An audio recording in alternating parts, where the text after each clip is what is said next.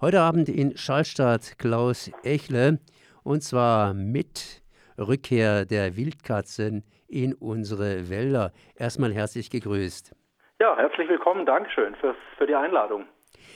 Sie sind ja Förster und äh, von Urberuf aus hier Koch und haben mir gleich am Anfang gesagt, also mit mit Katzen kennen Sie sich nicht hundertprozentig aus. Das ist auch gut als Koch und Katze. Das schmeckt vielleicht in Kriegszeiten, aber ansonsten, ansonsten dürfte das nicht so richtig schmecken. Sie zumindest haben sich hier auf Naturfotografie inzwischen spezialisiert und äh, Rückkehr der Wildkatze in unsere Wälder. Das ist natürlich ein ganz, ganz schönes Thema. Das heißt, waren die Wildkatzen überhaupt schon mal so richtig weg? Das ist eine Frage, die wahrscheinlich nie geklärt werden kann. Ähm, seit 1912 gilt die Wildkatze als ausgestorben. Und 2006 sind ja zwei Tiere oder 2006 und dann Anfang 2007 die nächste ähm, aufgetaucht, also überfahren und dann hat man ein Forschungsprogramm ins Leben gerufen und hat festgestellt, da gibt es mehr. Äh, und ob die jetzt jemals weg waren oder immer verschollen waren sozusagen, einfach nicht sichtbar, das wird sich vermutlich nicht klären lassen. Sie sind ja, ja Förster von Beruf, haben mit Katzen unter Umständen etwas zu tun, aber so eine ausgestorbene Tierart, die wurden natürlich garantiert im Studium so intensiv nicht behandelt. Welche Beziehung haben Sie denn überhaupt zu Katzen?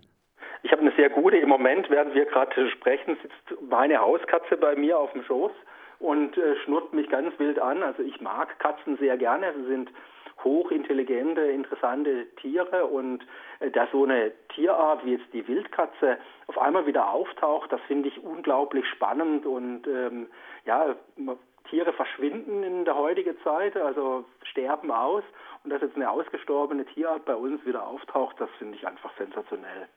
Ähm, Sie haben gerade eine Katze auf dem, auf dem Schoß. Ich glaube, Wildkatzen sind aber was anderes als das, was Sie auf dem Schoß haben. Sprich, äh, Sie haben nicht verwilderte Katzen fotografiert. Nein, also tatsächlich unsere Hauskatze stammt aus von der Falbkatze, also das ist eine Wildkatze aus Afrika ab und unsere europäische Wildkatze ist sozusagen so die Urmutter der Wildkatzen, aber da stammen unsere Hauskatzen nicht davon ab. Aber mischen können sich trotzdem irgendwo oder irgendwie. Das ist Interessante, die können sich mischen und die können auch praktisch die Jungen wiederum reproduzieren, aber das passiert doch relativ selten bei uns. Das heißt, wir haben tatsächliche wilde Wildkatzen europäischer Art vor uns, die schon seit Urzeiten in unseren Wäldern gelebt haben mhm. und die sind wieder aufgetaucht. Jetzt äh, sind sie natürlich von Natur aus oder von Anfang an Koch gewesen, sind umgestiegen auf den Förster und dann irgendwo beim Fotografieren gelandet. Das heißt, sie schießen nicht mal mit dem Gewehr, sondern mit der Kamera. Wie kommt man dazu, jetzt hier mit der Kamera wild zu jagen? Ja, also das fängt bei mir oder fing bei mir früh an. Ich habe von meinem ersten Lehrgeld als Koch mir ein Fotoapparat gekauft und habe so die verschiedenen Genres der Fotografie ausprobiert. Und damals nicht Tierfotografie.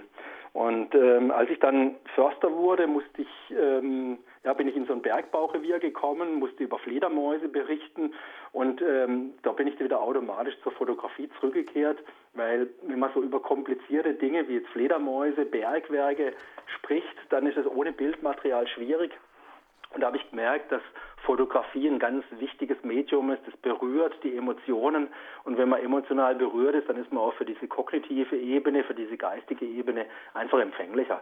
Das war ein ganz praktischer Schlüssel, ähm, warum ich wieder angefangen habe. Und dann hat mich das aber auch so gepackt, dass ich so viel Freude gehabt habe, dass ich ja letztlich jetzt doch Natur- oder Tierfotograf wurde.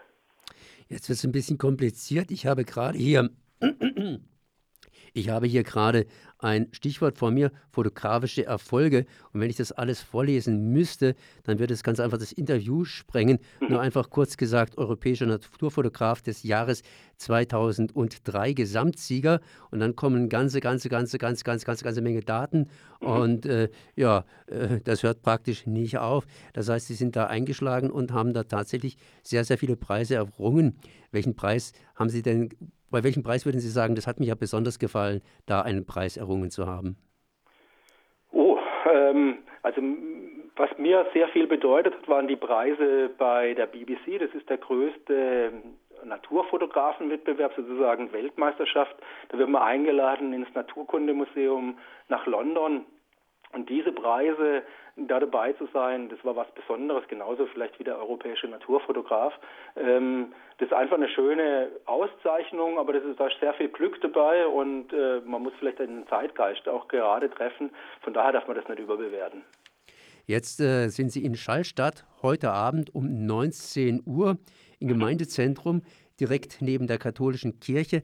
Was machen Sie in Schallstadt? Das heißt, was werden Sie präsentieren und wie werden Sie das Ganze hier darstellen? Also ich werde im Prinzip die, die, das Wildkatzenthema vorstellen, ähm, wie man sowas angeht, wie man fotografiert bei sowas, ähm, Hintergründe. Ähm, wir haben ja ein Buch daraus gebracht mit der Forschlichen Versuchsanstalt zusammen und ich werde ja sehr viel zeigen, was gar nicht in das Buch gekommen ist, sondern vieles, was wir erarbeitet haben und letztlich dann im Buch äh, keinen Eingang gefunden haben. Ich glaube, das wird ein ganz interessanter Vortrag.